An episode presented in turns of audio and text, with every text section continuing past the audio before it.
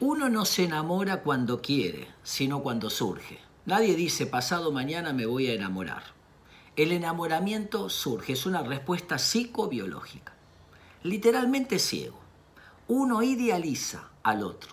Es maravilloso, es perfecto, es hermoso. Hasta los defectos son virtudes. Llegó tarde, pero con qué elegancia llegaba tarde. Uno está inundado de dopamina y de oxitocina y ve al otro como el ideal maravilloso, como la media naranja que completa mi vida. En realidad, el enamoramiento es una definición un poco negativa, pero es una mentira consensuada. ¿Qué quiere decir esto? Yo exagero mis virtudes, tapo mis defectos, vos también. Y los dos sabemos que lo estamos haciendo, pero viva el enamoramiento. El enamoramiento alcanza su pico máximo alrededor de los 7, 9 meses y luego va declinando lentamente. El enamoramiento es la pasión, es el combustible, es el eros. Aparece. Por eso no hay que apresurarse en armar pareja hasta por lo menos esperar aproximadamente un año, porque cuando uno está enamorado no ve. Lentamente comienza a surgir, si es que surge el amor, y el amor ve, ¿Qué ve? Lo que no veía el enamoramiento. Entonces ahora aparecen en paralelo el enamoramiento, que es la pasión, el misterio, lo nuevo, la novedad, con el amor. El amor ve, el amor es cuidar cuidadosamente. El amor es negociación.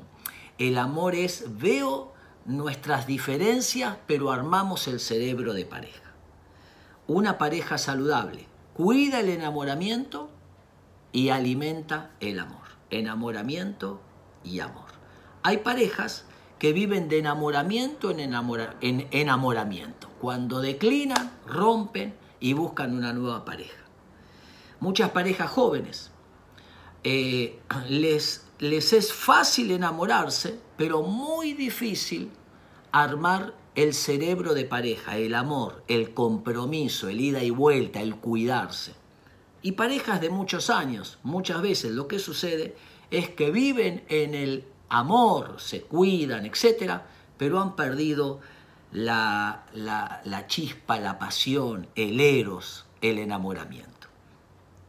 Decimos que la pareja, el amor, se alimenta del misterio. Cuando nos conocimos al principio, hablar horas y horas era un descubrir constante.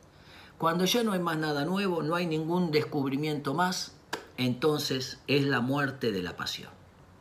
El amor se alimenta del misterio. Todos los días proponernos crecer, mejorar, hablar y buscar cosas nuevas.